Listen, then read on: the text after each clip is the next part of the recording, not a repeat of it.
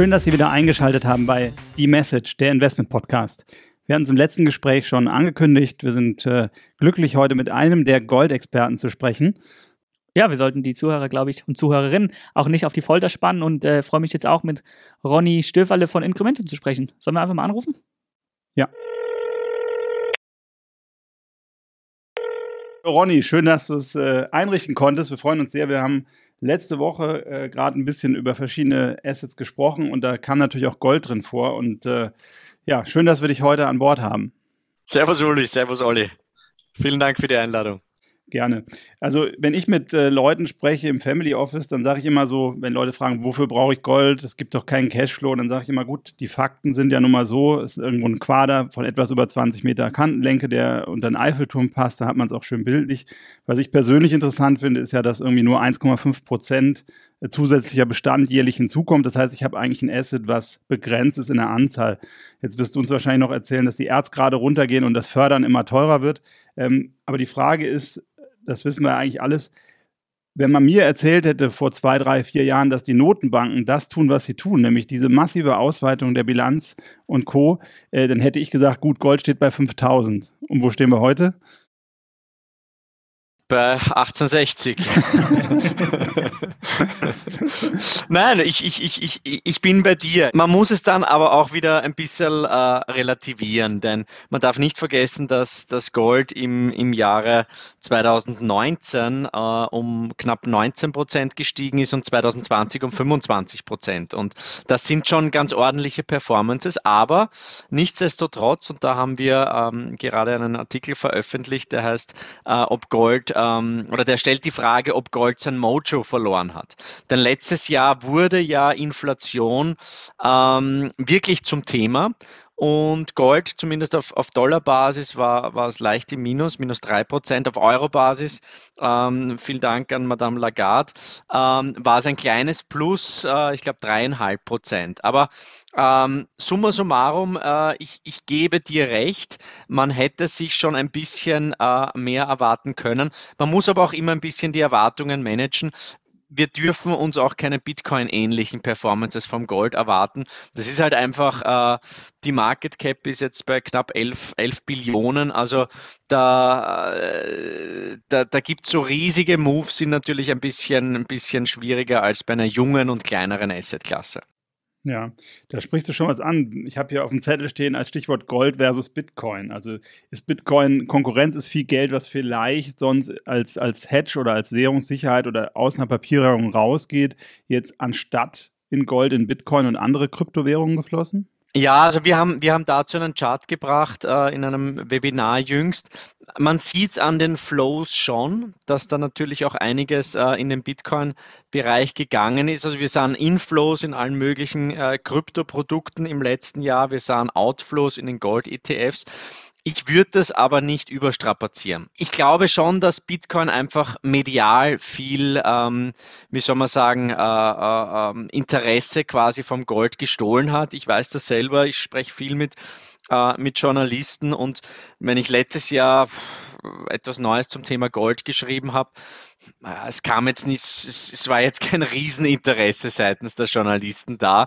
Hätte ich geschrieben, äh, drei Gründe, wieso Bitcoin auf eine Million geht, dann weiß ich, das wäre überall zitiert worden. Also ich glaube, da, da, da gibt es natürlich auch eine gewisse Zyklizität und äh, äh, ja, äh, insofern kann man sicherlich sagen, dass Bitcoin aufgrund der äh, ja, unglaublichen Performance in den letzten Jahren sicherlich medial Interesse gestohlen hat vom, äh, vom Gold.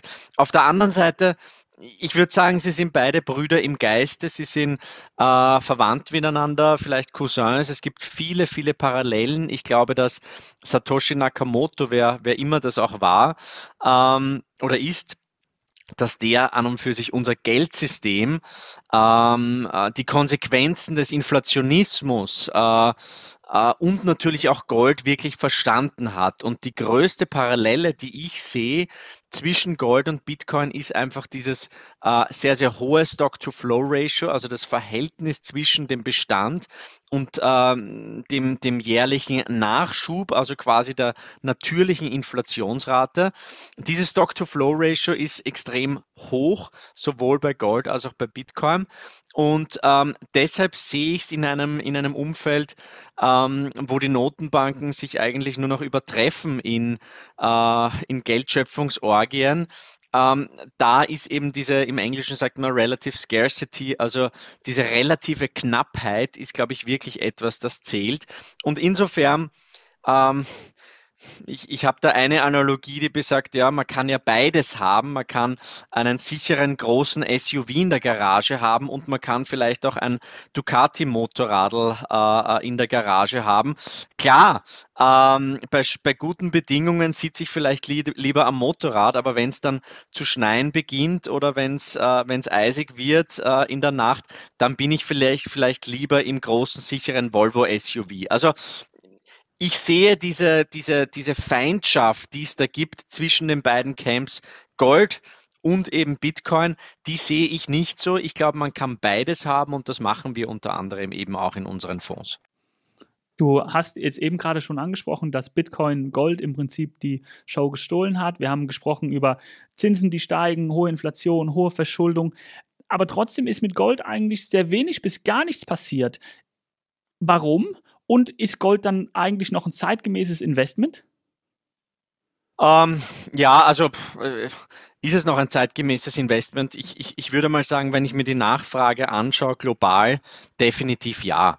Ähm, wir haben gesehen, dass, äh, dass, äh, dass wir, was, was die institutionelle Nachfrage betrifft, im letzten Jahr ETFs äh, in erster Linie, ähm, da ist eigentlich die Nachfrage ausgetrocknet, aber speziell in den Emerging Markets und zwei Drittel der physischen Nachfrage kommt mittlerweile aus den Emerging Markets, kommt aus China, kommt aus Indien, aus Vietnam, aus der Türkei natürlich. Ähm, kein Zufall bei einer Inflationsrate von 50 Prozent. Ähm, und insofern glaube ich, sehen wir das Thema Gold äh, aus, äh, aus, aus, aus der Sichtweise der, der Westler sehen wir das vielleicht äh, ein bisschen falsch, denn eigentlich die, die Musi, wie man, wie man in Wien sagt, die Musi spielt in den Emerging Markets, die sehr, sehr goldaffin sind. Ähm, was sind nun die Grund, Gründe, wieso Gold äh, im letzten Jahr ein bisschen äh, enttäuscht hat? Einerseits, wie schon gesagt, es hat zwei Jahre in Folge wirklich fantastisch performt. Meine These war schon immer, dass Gold Dinge sehr, sehr früh antizipiert. Also Gold hat, äh, ich habe mal eine Präsentation gehalten, die, die, die hieß Gold und der, äh, der siebte Sinn der Finanzmärkte.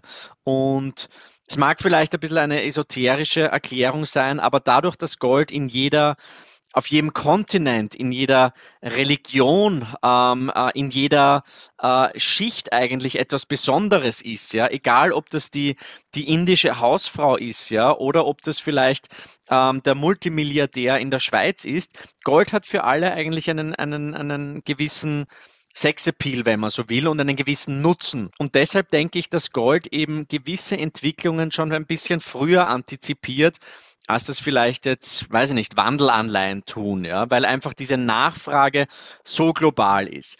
Also erster Punkt eben, Gold hat äh, 2019, 2020 wirklich äh, fantastisch performt und dann 2021, ich sehe es als ein gewisses Durchatmen. Zweiter Punkt ist, ähm, wir haben gesehen, dass der Dollar letztes Jahr sehr, sehr fest war, plus 7% beim Dixie. Das ist natürlich ein gewisser Gegenwind. Dritter Punkt, ähm, die Aktienmärkte haben fantastisch performt. Äh, S&P im letzten Jahr plus 28% bei quasi Null Wohler. Und also die, die, die, die realisierte Volatilität im, im, im, im letzten Jahr war die niedrigste seit 2016, glaube ich.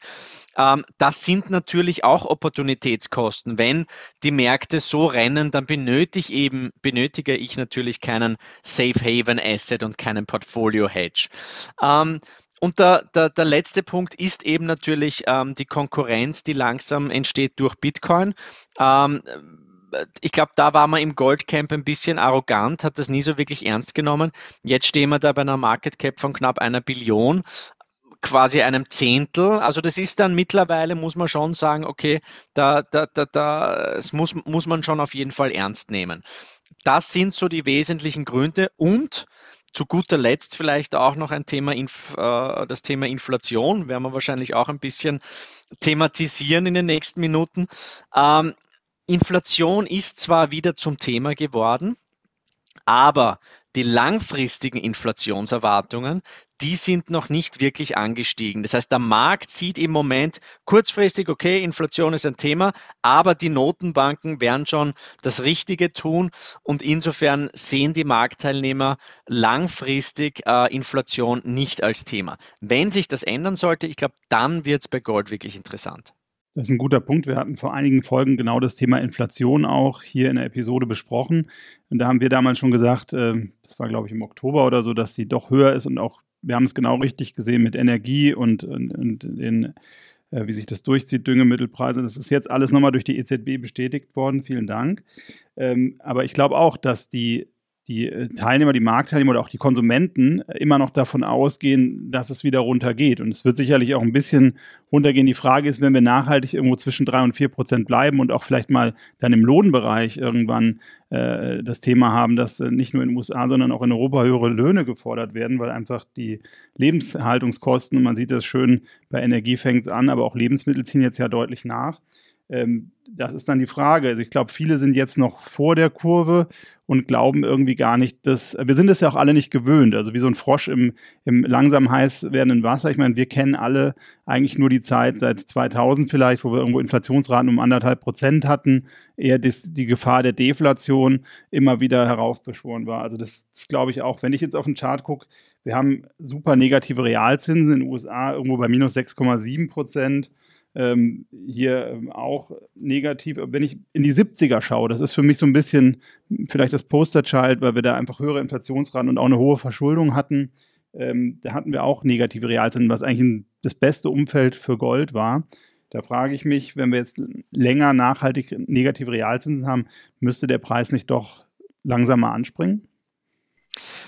Ja, ich glaube, das, das, das tut er ja auch durchaus. Also wir haben in den letzten, in den letzten Wochen eigentlich gesehen, dass sich Gold sehr, sehr gut gehalten hat, ähm, angesichts der Tatsache, dass die Renditen eigentlich wirklich explodiert sind. Das darf man, glaube ich, nicht vergessen.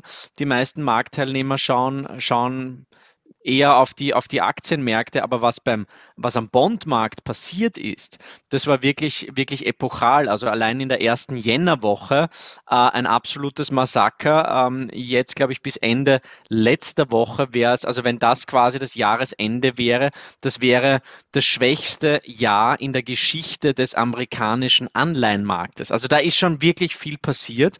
Und ich glaube, Gold, ähm, sieht im Moment ein bisschen so, ähm, also ich glaube Risk Parity und das klassische 60-40 Portfolio in dem Umfeld, ja, ähm, werden sich die Bonds wahrscheinlich schwer tun, äh, die Verluste vom Aktienmarkt äh, zu kompensieren, so wie das eben früher immer der Fall gewesen ist. Ähm, und da kann ich mir schon vorstellen, dass das Gold auf jeden Fall ähm, äh, äh, gewissen Rückenwind verleihen sollte. Also ich glaube, dieser, dieser, dieser, dieser Faktor, dieses, äh, äh, ähm, die, die Portfoliokonstruktion, die halt in den letzten 40 Jahren fantastisch funktioniert hat, wo jeder Marktteilnehmer davon ausgeht, dass das die nächsten 40 Jahre auch äh, äh, wieder funktionieren wird, das ist, glaube ich, eine relativ gefährliche These. Man könnte ja noch weitergehen. Die Frage könnte ja auch sein, ob die Aktiengewinne die Bondverluste in diesem Jahr ausgleichen können. ja, also äh, ich, ich, ich, ich glaube, für die Aktienmärkte wird es im Englischen, sagt man so schön, choppy. Also es wird, ähm, wird, glaube ich, ein wilder Ritt werden, ganz klar. Ich glaube, es, es schlägt jetzt die, die Zeit für, für, für aktive Manager, für, für gute Selektoren. Opportunitäten gibt es immer. Ich schaue mir jetzt beispielsweise äh, russische äh, Minenaktien an. Ja? Also es ist wahrscheinlich das, das größte Contrarian Investment überhaupt, aber unglaublich spannende Bewertungen. Aber wir sind natürlich ins Jahr 2020 2022 reingegangen mit einem Case Schiller KGV von 40. Also wir sind da im 98. Ähm, äh, äh, äh, Perzentil. Ähm, das waren schon sportliche Bewertungen und ich glaube, also mich wundert es, dass das für viele dann doch so überraschend kam, denn wir haben gesehen, dass die Marktbreite sukzessive schlechter geworden ist. Der Markt wurde wirklich nur noch von wenigen Aktien getragen. Wir haben massive äh, Insiderverkäufe gesehen in den letzten Monaten.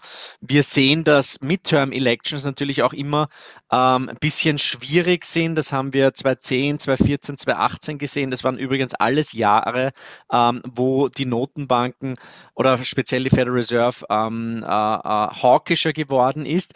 Ähm, und insofern ähm, äh, kommt es für mich nicht ganz verwunderlich, dass jetzt einmal an den Aktienmärkten ein bisschen Volatilität eingekehrt ist. Aber, und ich glaube, das ist wirklich die ganz zentrale Frage, ähm, wir sehen im Moment, haben die US-Haushalte ein Aktienexposure in Höhe von 43 Billionen US-Dollar.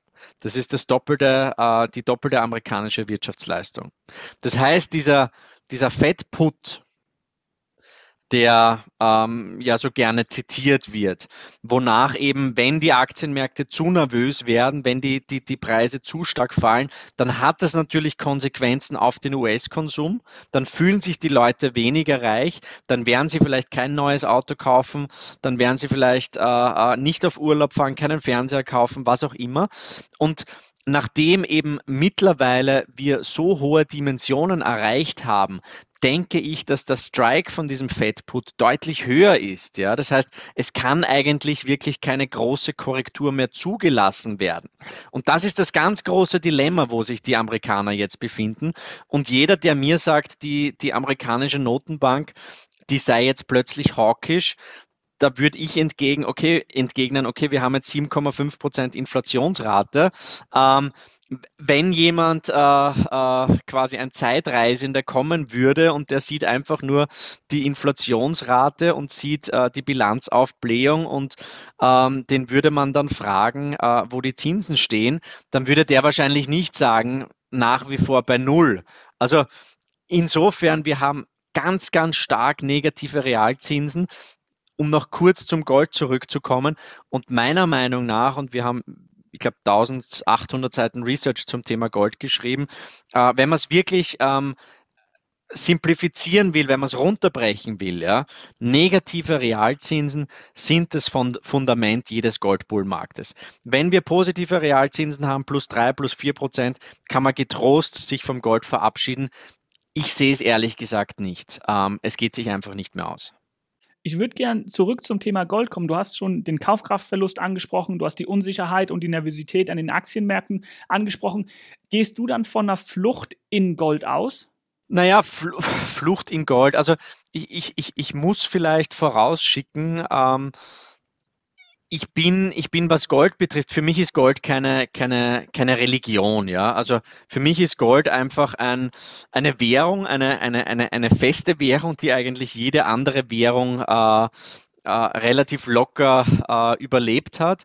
Für mich ist eine Währung, die ähm, wo die nat natürliche Inflation begrenzt ist, eben auf 1,6 Prozent. Das ist eben diese Stabilität, die ich, die ich habe äh, als, als, als Goldbesitzer. Das heißt, ich, ich, ich, ich sehe Gold einfach wirklich mehr aus, aus Portfolio-Gesichtspunkten. Und wir haben es uns angesehen in unseren Reports, wo wir auch immer sehr, sehr stark aus der äh, Portfolio-Management-Ecke argumentieren. Wann funktioniert Gold? Gold funktioniert bei negativen Realzinsen. Gold funktioniert eben in Zusammenhang da, da, damit auch bei steigenden äh, Inflationsraten. Gold funktioniert auch in der Deflation ähm, hat es historisch gesehen in den letzten 50 Jahren jetzt nicht wahnsinnig oft gegeben. Aber was passiert in der Deflation? Credit Risk äh, kommt plötzlich zutage. Es wird wirklich die Bonität der Schuldner äh, hinterfragt und dann fällt Gold vielleicht im, im, im, vom Preis her, aber in Kaufkraft gemessen entwickelt sich es meistens sehr, sehr gut. Ähm, also da funktioniert Gold, dann funktioniert es bei Aktienmarkt-Crashes. Das haben wir auch sehr, sehr schön gesehen. Mhm. Und es funktioniert als, als Dollar-Hedge. Ähm, und ein Punkt noch sehr wichtig, das haben wir vor zwei Jahren analysiert, äh, in frühen Phasen einer Rezession. Also Gold antizipiert Rezessionen eigentlich relativ früh. Deshalb auch eben der Blick immer auf die Zinsstrukturkurve, die sich ja jetzt äh, massiv abgeflacht hat und eigentlich uns schon anzeigt, hey, die nächste Rezession, die steht schon vor der Tür. Ähm, das heißt, in den frühen Rezessionsphasen, da funktioniert Gold fantastisch. Wieso? Dann müsste, dann müsste Gold ja jetzt eigentlich reagieren, oder?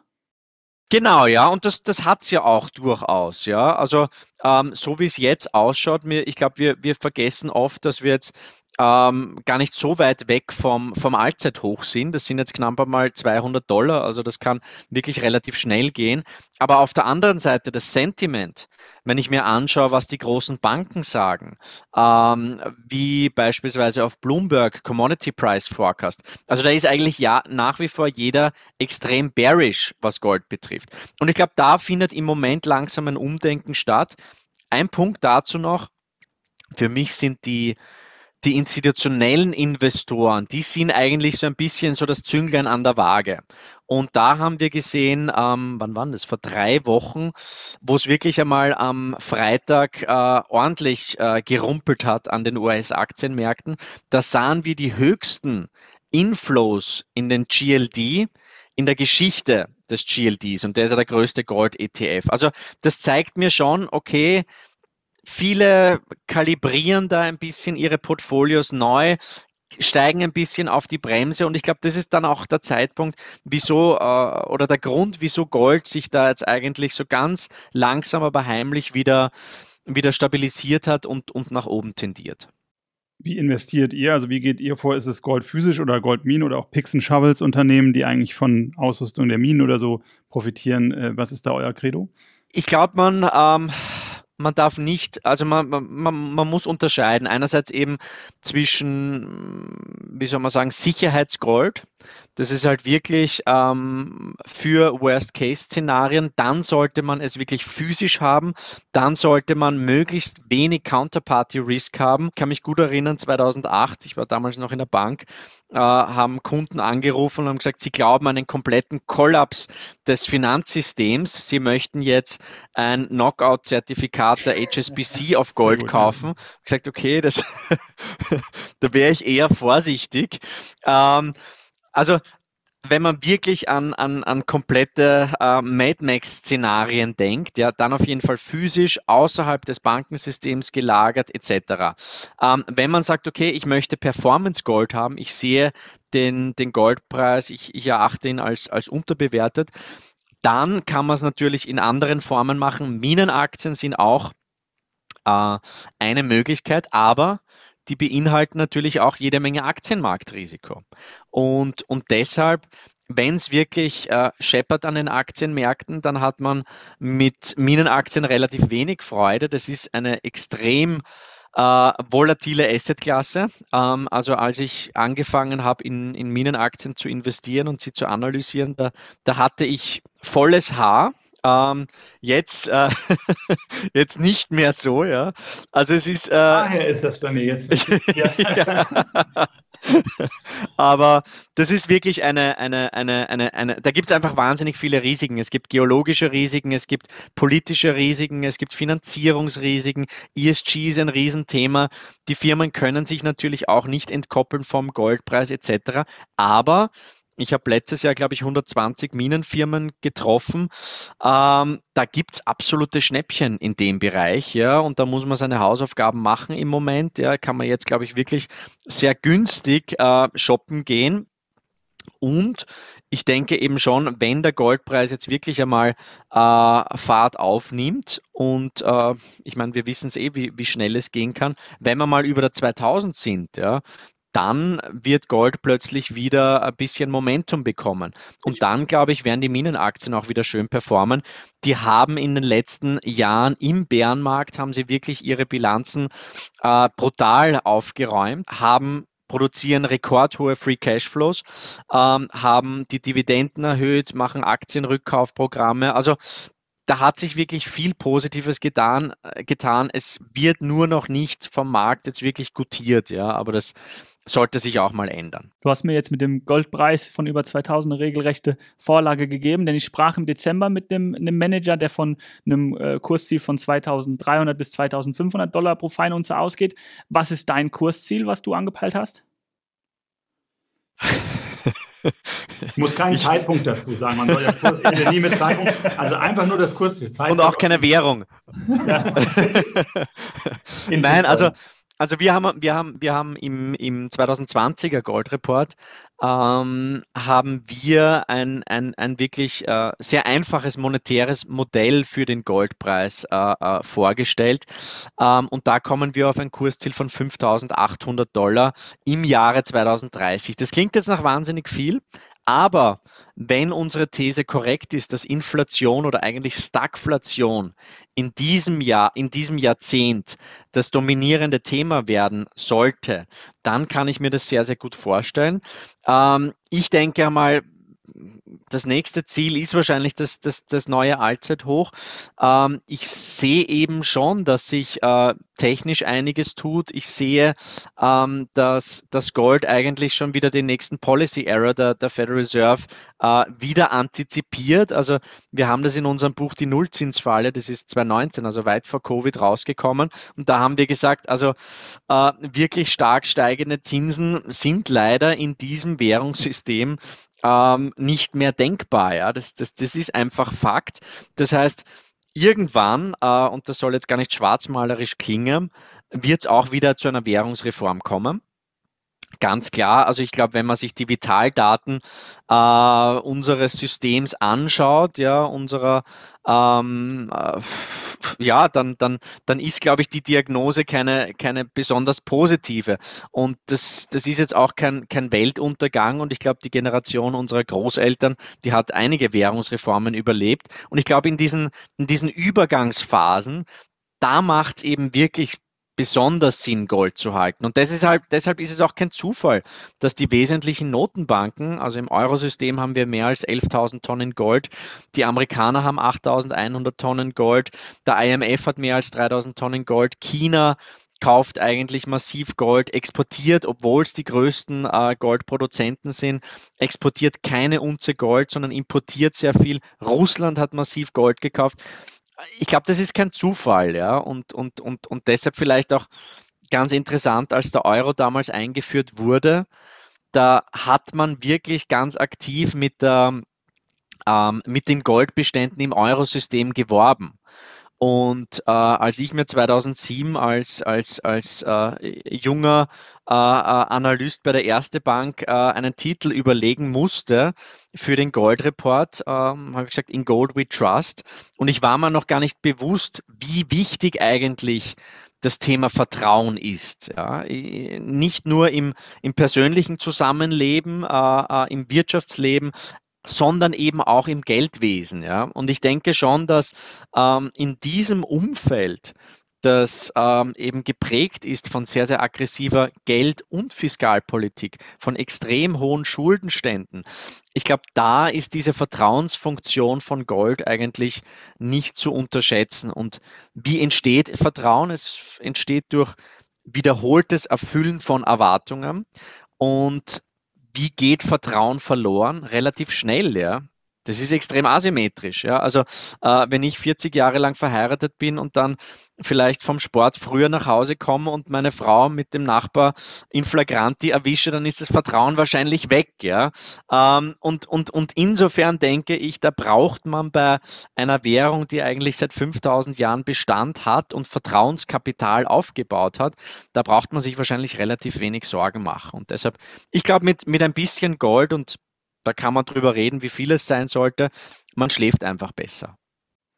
Prima. Wir haben am Ende der Sendung immer so, ähm, die Message heißt ja unser Podcast und dann ist eigentlich immer so, dass wir den Zuhörern die Message des Gastes geben, also frei raus aus dir. Was ist die Message an die Zuhörerinnen, an die Zuhörer und Zuhörerinnen? Was ist die Message? Am besten hier eine Message zu Gold. Ja, natürlich. Nicht zum Sport gehen damit. Ne? Ja. naja, also die, die, die, die, die äh, ich, ich habe jedes Jahr mache ich, mache ich zehn Forecasts, ja, also zehn gewagte Prognosen und, und, und, und diesmal sind es elf geworden. Meine elfte ist, ähm, dass Österreich nicht Fußball-Weltmeister wird. Ähm, also mir wird nachgesagt, dass ich äh, von Gold ein bisschen mehr Ahnung Ahnung habe als vom Fußball. Insofern. Also der möchte ich, Michael hat gesagt, ich soll nicht über Rapid Wien oder so anfangen, glaube ich. Dann wird es. Wird die, die Verbindung bricht ab. nein, nein, also ja, ich, ich, ich glaube beim Gold, wie, wie gesagt, äh, ich glaube eine, eine Goldallokation äh, in diesem Umfeld ähm, schadet sicherlich nicht, wie hoch sie sein sollte. Das ist jedem selbst überlassen.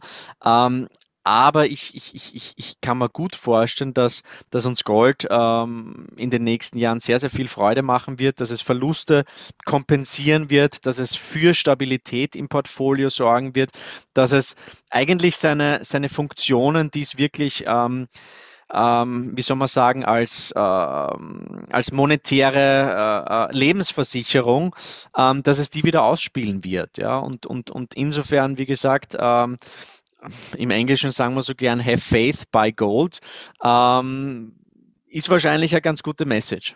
Wird es dann äh, Bitcoin auch wieder die Show zurückstehlen? Wieso können Gold und Bitcoin nicht koexistieren? Ja, also ähm, ich, ich, ich, ich, ich glaube, wie gesagt, diese, dieses, diese, dieses Konkurrenzdenken, das ist gar nicht angebracht. Ich denke mal, beide passen gut zusammen. Wie gesagt, wir machen das auch in, in unseren Fonds, kombinieren wir beides.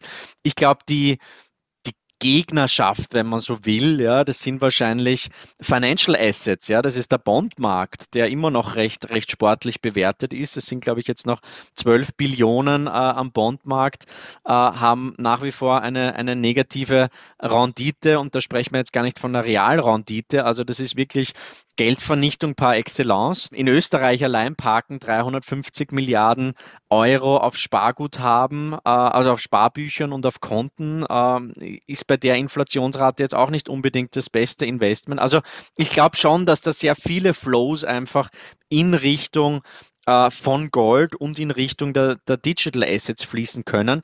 Aber klar, ich meine, Bitcoin ist sicherlich ähm, erwachsener geworden.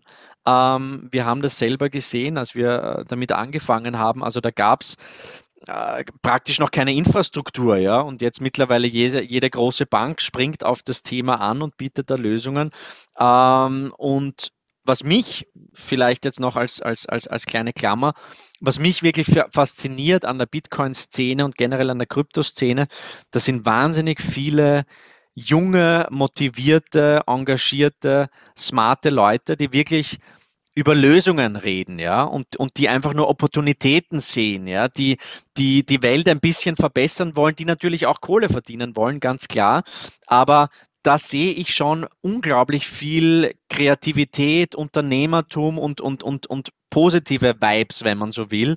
Während wenn man halt äh, auf Konferenzen im traditionellen äh, äh, Finanzbereich geht, da hört man eigentlich immer nur Regulierung hier und äh, da Basel und Risikomanagement und immer mehr Papierkram und so weiter. Also das ist ziemlich unterschiedlich und das ist schon sehr, sehr erfrischend, dass sich da eigentlich wirklich viel Positives tut.